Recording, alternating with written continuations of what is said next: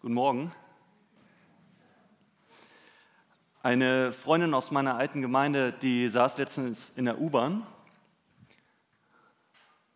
und ähm, sie ist in eine Situation geraten, in die viele von euch auch schon mal geraten sind wahrscheinlich. Ähm, sie saß da übrigens mit einer Arbeitskollegin und die beiden saßen am U-Bahn-Abteil, als ein Mann in stinkender Kleidung reinkam.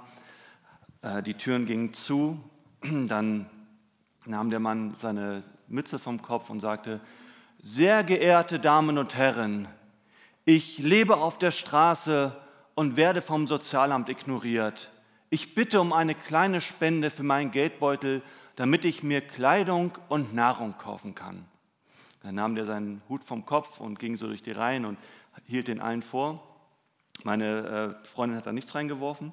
Und als der Mann dann bei der nächsten U-Bahn-Station aus der U-Bahn raussprang und ins nächste Abteil rein, um da dieselbe Prozedur durchzuführen, da äh, ergab sich eine rege Diskussion. Diese Arbeitskollegin sagte zu dieser Freundin von mir, hey, du bist doch Christin. Ist das nicht deine Pflicht, solch hilfsbedürftigen Leuten zu, zu helfen? Euer Jesus, der spricht doch so viel von sozialem Einsatz in der Bibel. Barmherzigkeit, Nächstenliebe, Selbstverleugnung, diese ganzen großen Worte, dazu fordert euch Jesus doch auf. Gute Frage eigentlich, wie ist denn das jetzt eigentlich mit der Barmherzigkeit? Und ich meine, das ist noch ein recht harmloser Fall. So eine Situation kann man natürlich damit abtun, dass man sagt, dieser Obdachlose, der wird meine Eurocents eh nur für Alkohol und Zigaretten ausgeben. Aber wie sieht es aus mit den Menschen in unserer Umgebung, die offensichtlich unsere Hilfe brauchen. Wie sieht es aus mit den vereinsamten Menschen hier in Hamburg-Stellingen? Wie ist es mit den Flüchtlingen, die hier in die Nachbarschaft gezogen sind und von denen viele Anschluss suchen? Wie ist es, wenn du zum Beispiel von Gottes Liebe total überwältigt bist und dir denkst, hey, genau das ist das, was ein verzagter Freund von mir hören sollte? Wie ist das mit den hungernden Kindern in der dritten Welt oder den Opfern von Naturkatastrophen? Für die heutige Predigt habe ich mir vor allem einen Satz aus der Bergpredigt herausgesucht, wo es halt genau darum ging, geht. Glücklich sind die Barmherzigen, denn sie werden Barmherzigkeit erlangen. Und, und zuallererst einmal die Frage, was bedeutet eigentlich Barmherzigkeit? Das Wort barmherzig im Althochdeutschen heißt das armherzi, ist eine Lehnübersetzung aus dem Lateinischen Misericors in der Zusammensetzung von Miser, das heißt Arm, und Chor, das heißt Herz. Damit ist ausgedrückt, ein Herz für die Armen zu haben, für all jene, die darauf warten, dass wir ihnen mitfühlend begegnen. Also glücklich sind diejenigen, die ein mitfühlendes Herz haben. Und Jesus bringt diese Barmherzigkeit, diese Barmherzigkeit und Glück in eine direkte Verbindung zueinander. Also Jesus spricht hier über Glück. Meine Vorstellung von Glück war immer eine andere. Ich bin immer von etwas anderem ausgegangen. Ich brauche mal ein paar Tage frei, dann bin ich glücklich. Ich muss heiraten, dann bin ich glücklich. Ich brauche ein dickes Auto, dann bin ich glücklich. Aber Jesus sagt hier, glücklich sind die Barmherzigen. Und das könnte natürlich heißen, Hilfen macht glücklich. Und das tut es auch. Ein Team um Psychologieprofessorin Sonja Liebomyski fand heraus, eine der zuverlässigsten Methoden, glücklicher zu werden, ist es, anderen zu helfen. In einem Experiment bekamen Studenten die Aufgabe, sechs Wochen lang einmal wöchentlich mehrere gute Taten zu vollbringen. Sie spendeten Blut, besuchten ihre Großeltern im Altenheim oder kauften einem Obdachlosen einen Hamburger. Und im Gegensatz zu der Kontrollgruppe, die nicht so einen Auftrag erhielt, stiegen die Zufriedenheitswerte der aktiven Helfer signifikant. Und die Gründe dafür liegen ja auch auf der Hand. Ich meine, wenn ich jemandem helfe, dann empfinde ich mich selber als eine gute und großzügige Person. Mein Selbstbild wird dadurch aufgewertet. Oder ich bekomme auch von einem anderen etwas zurück. Der andere ist mir dankbar ich erhalte seine Anerkennung. Und natürlich, dadurch wird auch mein, Selbstwert, mein Selbstwertgefühl aufgewertet. Und außerdem führt es auch dazu, dass ich eine Verbindung zum anderen aufbaue. Also das führt dann zu meinem Wohlbefinden, zu sozialer Verankerung. ich fühle mich nicht mehr allein. Und das stimmt auch alles, also helfen macht wirklich glücklich, aber ich glaube nicht, dass das die Aussage ist, die Jesus hier primär treffen will. Denn wenn wir uns mal den Kontext anschauen, in, diesem, in dem dieser, dieser Vers steht, dann glaube ich, ist da von einer anderen Glück, von einer anderen Art von Glück die Rede. Also in Vers 6 steht zum Beispiel, glücklich sind die Hungernden. Oder in Vers 11, glücklich seid ihr, wenn ihr verfolgt werdet. Und da denke ich mir so, nee, also das kann nicht die Emotionen betreffen. Also ich bekomme richtig schlechte Laune, wenn ich hungrig bin. Oder ich, ich, ich fühle mich nicht gut, wenn Leute mich hassen. Wenn Leute auf mich herabgucken, da kann ich nicht glücklich bei sein. Also die Frage ist, von welcher Art von Glück spricht Jesus hier eigentlich? Ich glaube, Jesus beschreibt keinen subjektiven Zustand, sondern er trifft ein objektives Urteil über die Menschen. Also er sagt nicht, wie sie sich fühlen mögen, also ich fühle mich glücklich, sondern er sagt, was Gott von ihnen denkt. Deshalb steht auch in vielen Bibelübersetzungen das Wort selig oder glückselig oder gesegnet. Und wenn man dann so schaut, warum diese Menschen eigentlich gesegnet sind, dann lesen wir in den Versen 3 bis 12, sie sind, sie sind glücklich, denn sie finden Annahme bei Gott, denn sie werden Gott sehen, denn sie werden Söhne Gottes genannt werden, denn es erwartet sie ein großer Lohn im Himmel. Also aus, aus, Jesus, aus Jesus Sicht können sich diese Menschen glücklich schätzen, denn Gott findet sie gut. Also sie leben in dieser Verbindung mit Gott. Das, was sie wollen, das ist auch sozusagen das, was Gott will. Und sozusagen in Gottes Programm mitzugehen, das ist für Jesus Glück. Diese Verbindung zu haben, schon hier auf Erden und dann halt auch in der Ewigkeit.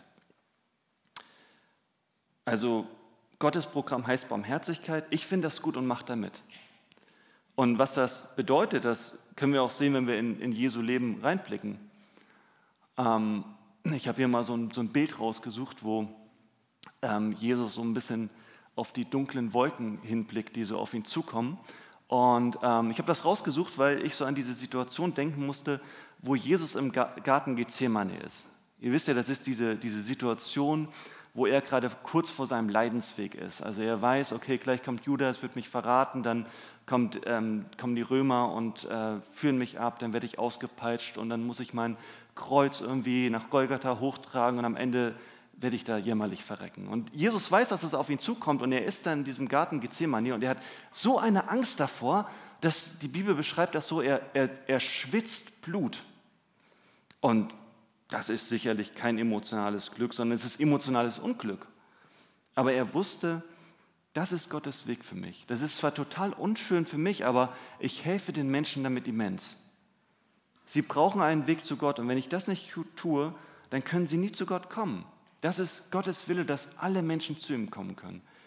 Und deswegen macht Jesus das. Und auch heute gibt es solche Situationen. Es fühlt sich nicht immer gut an. Zum Beispiel, wenn sich mein Portemonnaie leert für irgendeinen wohltätigen Zweck. Oder wenn ich mich um einen Freund kümmern muss, der gerade in eine Depression gestürzt ist.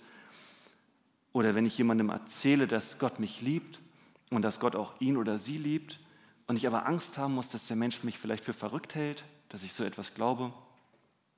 Manchmal steht es dem emotionalen Wohlbefinden im Weg, das Gute zu tun. Aber es ist Gottes guter Wille und ich stimme mit Gott überein, es ist das Richtige. Ich kann das so aus meiner eigenen Erfahrung erzählen, als ich äh, vor ein paar Jahren so in den Pastorenberuf eingeführt wurde. Da war ich so total begeistert und dachte mir, jetzt geht's los. Und da wurde ich dann, war dann so ein großer Gottesdienst und ich wurde so eingesegnet. Und dann kam, war auch ein, ein etwas älterer, erfahrener Pastor da und der gab mir so ein, so ein kleines Kärtchen mit so einem kleinen Zettelchen drin. Und ich habe es dann zu Hause so ausgepackt und durchgelesen und dann standen da so ein paar Zeilen und dann stand da auch, vielen Dank für deine Tränen. Ich dachte mir so, hey, was soll das denn? Vielen Dank für deine Tränen. Ich meine, ich bin noch voller Begeisterung, ich freue mich auf den Job, das wird, das wird toll werden. Und ähm, dann wurde mir so klar, okay, äh, Pastor zu sein bedeutet nicht immer nur emotional glücklich zu sein, aber es ist für mich persönlich äh, Gottes Berufung. Und weil es Gottes Wille ist, ähm, kann ich das auch als Glück bezeichnen. Also das ist Glück für Jesus, im Einklang mit dem Willen Gottes zu leben. Also die Frage jetzt, wie, wie sollen wir eigentlich leben, um diesem Glück zu entsprechen? Wie sieht der Wille Gottes eigentlich für unser Leben aus? Ganz grob gesagt, Barmherzigkeit leben, also anderen Gutes tun und für das Gute in dieser Welt einstehen. Aber wie genau? Und das haben wir eben gehört in der Schriftlesung, Salz und Licht sein.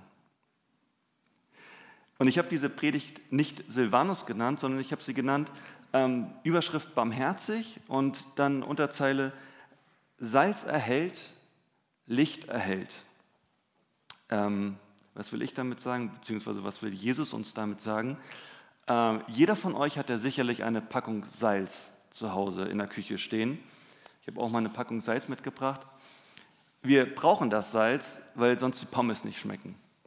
Und in fast jedem Gericht ist Salz eine Standardzutat. Man braucht es einfach als Gewürzmittel, weil manche Speisen erst durch die richtige Menge Salz schmackhaft gemacht werden. Aber damals hatte das Salz, da war das natürlich noch nicht in solchen Verpackungen drin, damals hatte das noch eine ganz andere wichtige Funktion. Man nutzte es damals nicht als Gewürzmittel, sondern man nutzte es auch als Konservierungsmittel. Also vor den Zeiten, vor der Erfindung von Kühlschränken und Gefrierkühltruhen nutzte man Salz sozusagen als Konservierungsmittel. Es war wichtig, um Fleisch zu konservieren. Auch heutzutage nutzt man das noch in einigen Teilen der Welt so. Ich weiß zum Beispiel von einem Bericht aus der dritten Welt, wo es heißt, das Fleisch wird in Stücke passender Größe geschnitten und mit grobem Salz eingerieben. Wird es entsprechend aufbewahrt, ist es unbegrenzt haltbar. Meiner Meinung nach leben wir hier ja in der schönsten Stadt der Welt. Ich habe schon viele schöne Städte gesehen, aber Hamburg ist sozusagen mein Favorite. Ähm, einige von euch werden mir wahrscheinlich auch zustimmen, dass Hamburg eine tolle Stadt ist. Hätte ich so einen Modellbaukasten zur Hand und dürfte mir meine Traumstadt zusammenbauen, dann würde ich wahrscheinlich Hamburg basteln. Ich habe auch ein paar Jahre in Gießen studiert und jedes Mal, wenn ich dann so Richtung Norden gefahren bin, so in die Richtung von Hamburg, und dann ging so, und es wurde so flacher und es wurde immer hanseatischer, dann ging so wirklich mein Herz auf. Also ich liebe Hamburg. Aber es ist nicht gesagt, dass Hamburg auch ein schöner Ort bleibt. Nur weil Hamburg heute toll ist, heißt es nicht, dass es auch in der Zukunft noch toll sein wird. Wenn man sich nicht darum kümmert, dass es gut bleibt, dann wird es wahrscheinlich schlechter werden.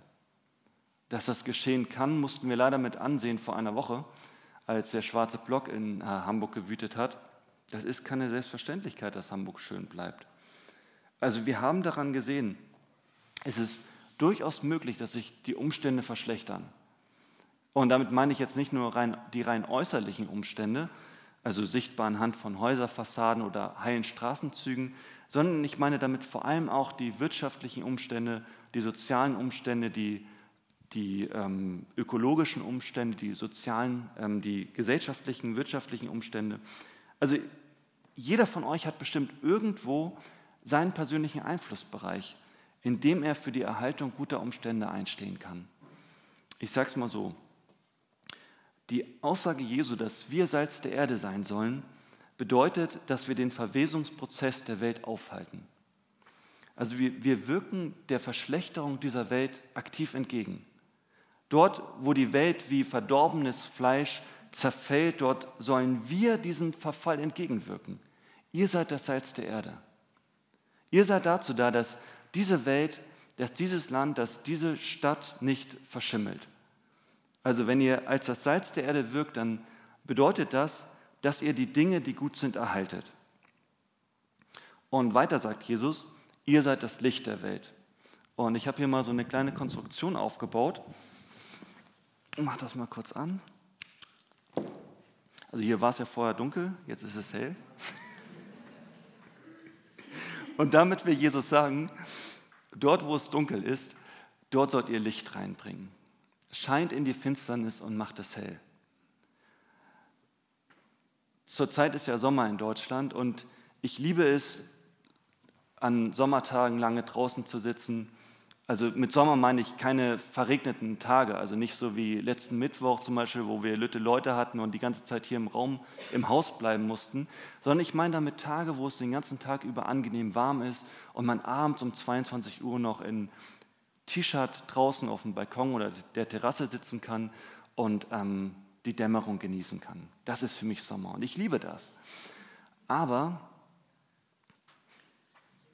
ihr wisst, was uns in ein paar Monaten wieder erwartet. Ich darf gar nicht daran denken, was, wer da schon wieder vor der Tür steht, der finstere November.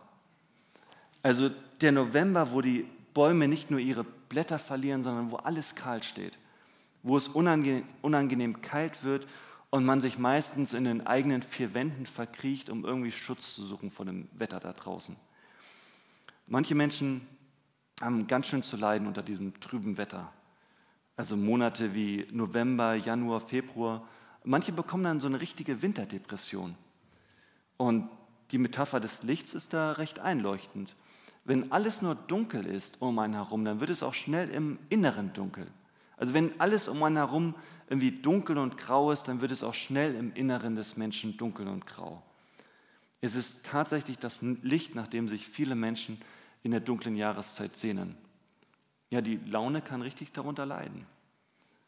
Auch wenn das Licht in dem Gleichnis von Jesus sicherlich verschiedene Bedeutungen hat, dann ist das durchaus eine der Bedeutungen. Also der Mensch braucht Licht zum Leben und wir brauchen auch Licht um, äh, für, für gute Laune.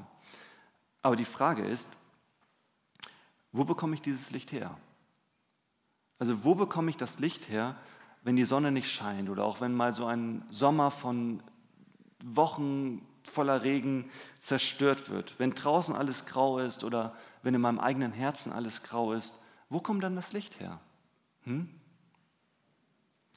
Eine Sache, die mir sehr hilft in grauen Tagen meines Lebens, sind Menschen, die es gut mit mir meinen. Ich will mal sagen, barmherzige Menschen.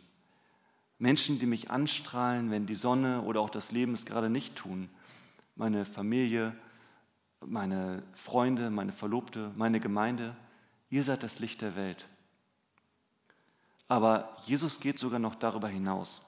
Er beschränkt diese Lichtmetapher nicht nur auf gute, gelingende Beziehungen zwischen Menschen, sondern er generalisiert sie geradezu. Also in Vers 16 sagt Jesus, so soll euer Licht leuchten vor den Leuten, dass sie eure guten Werke sehen und euren Vater im Himmel preisen. Also Jesus spricht hier nicht nur von guten Zeiten mit guten Freunden, er spricht von guten Werken im Allgemeinen. Gute Werke zu tun, das bedeutet ein Licht in dieser Welt zu sein. Und wenn ihr so durch Hamburg geht, dann fallen euch sicherlich Orte auf, die sind dunkel. Da ist es schwarz, da ist es grau. Und euch fallen bestimmt auch Menschen ein, die sich im Dunkeln befinden. Von allen übersehen werden, weil sie eben in diesem Dunkeln sind. Gehe da bewusst hin und lass dein, dein Licht leuchten, indem du Gutes tust. Ich will mal ein paar Beispiele nennen. Ein Freund von mir, der hatte letztens irgendwie so viele gute Dinge mit Gott erlebt. Also der war so dankbar für das, was Gott in seinem Leben getan hat, dass er sich gesagt hat, ich möchte jetzt auch mal irgendwie etwas von diesem Guten weitergeben. Und dann hat er sich einen Tag freigenommen, ist in die Mönckebergstraße gefahren und hat sich da einen von den Obdachlosen gesucht und gesagt, ich will dir heute mal etwas Gutes tun.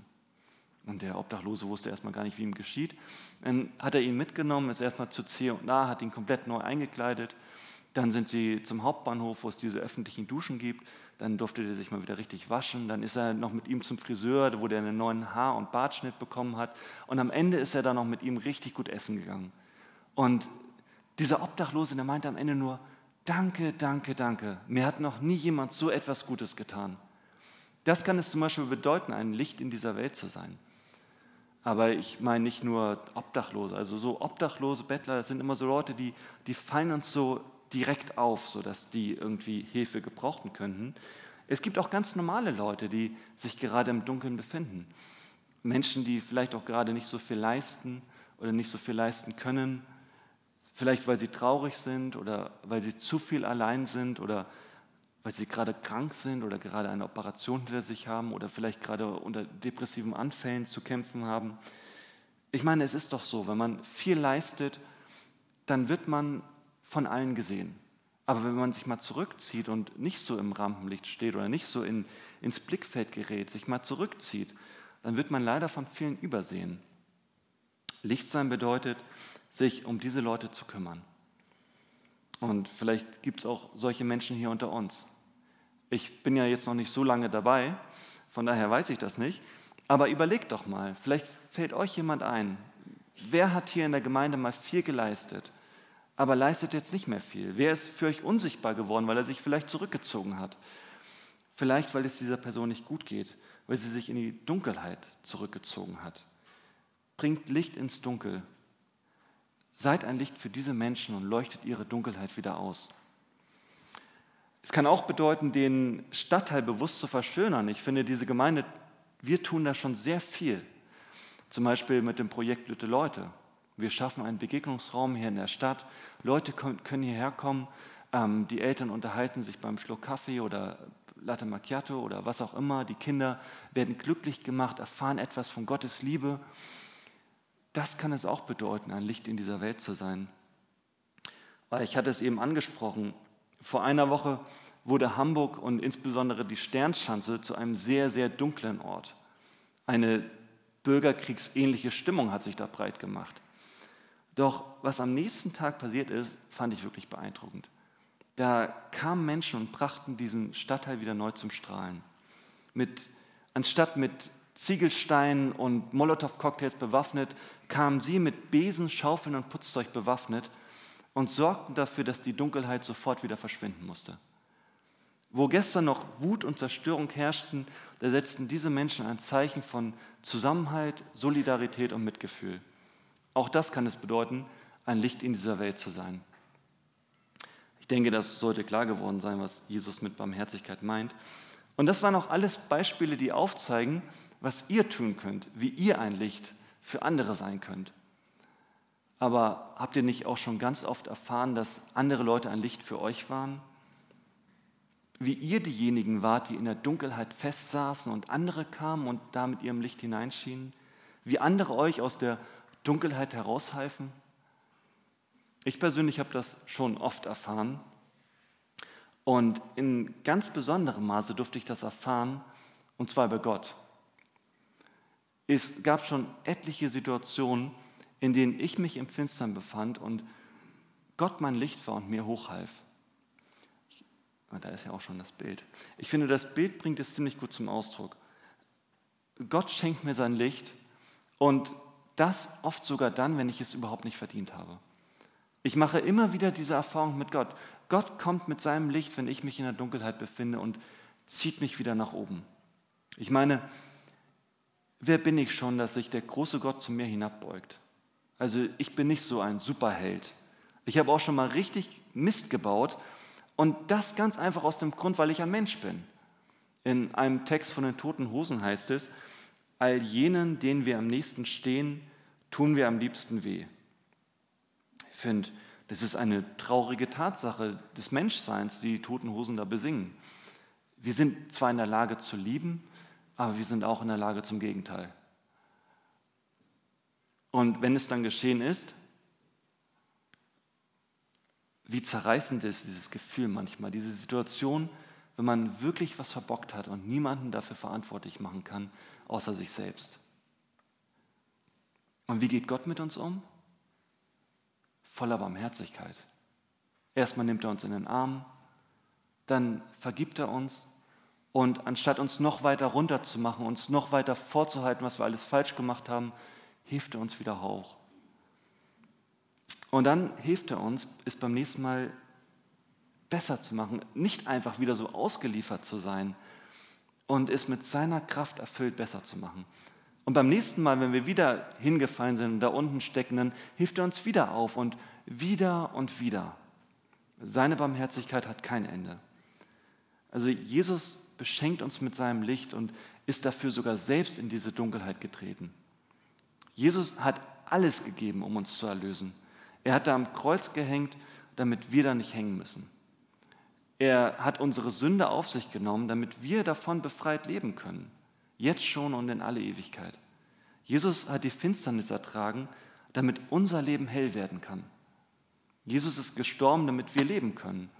Damit wir mit ihm leben können, jetzt und für immer. Und sein Licht, seine Liebe ist sogar so hell, dass es sogar das finstere Ende unseres Lebens in Licht verwandeln wird.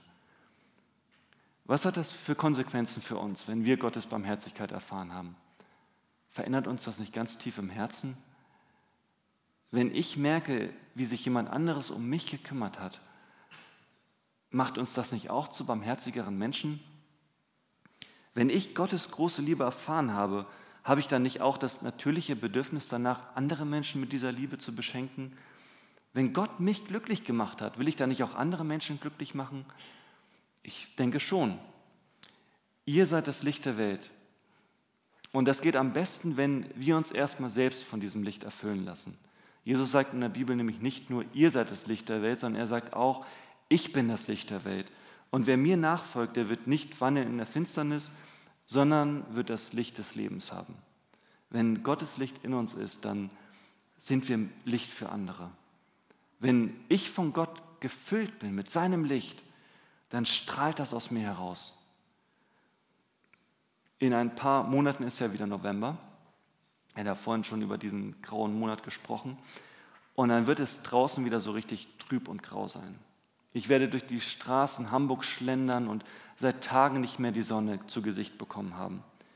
Und ich weiß schon ganz genau, was ich dieses Jahr tun werde. Ich werde meine Lichttherapielampe aus dem Keller kramen und mich jeden Tag davor setzen und mich von diesem Licht bescheinen lassen. Ich habe diese Lampe sogar mitgebracht, um die euch mal zu zeigen.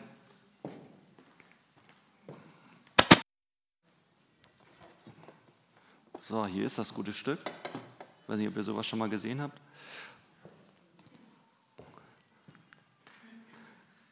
So, so eine Lampe benutzt man in der dunklen Jahreszeit. Und wenn man sich da eine Stunde am Tag davor setzt, dann bekommt man bessere Laune. Man überwindet dann diesen sogenannten Winterblues. Durch das natürliche Licht, das diese Lampe ausstrahlt, werden positive Hormone im Menschen erzeugt. In einer Rezension auf Amazon habe ich gelesen, wenn Sie an einem grauen Wintertag jemanden mit einem breiten Lächeln auf der Straße sehen, dann ist diese Person entweder frisch verliebt oder sie besitzt die Philips HF 3419 Energy Up Tageslichtlampe bei sich zu Hause.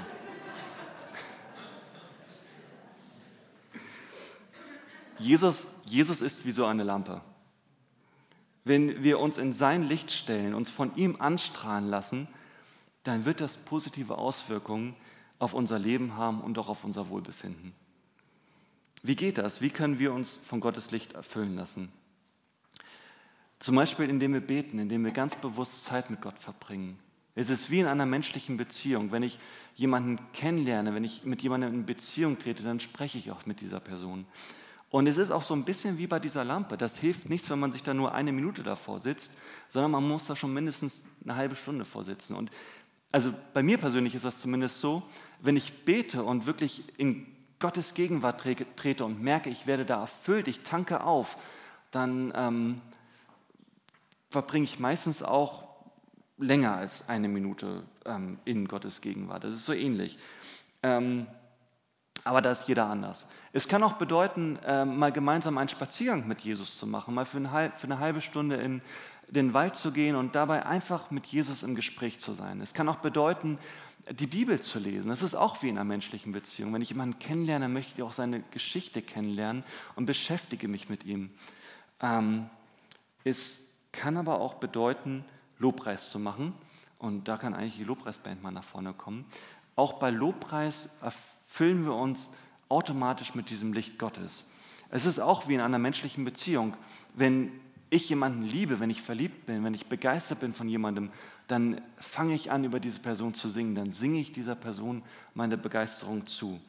Meine eigene Erfahrung ist, beim Lobpreis füllt sich mein Glückstank immer so richtig auf. Ich bekomme positive Gedanken. Ich merke, ich bin nicht allein.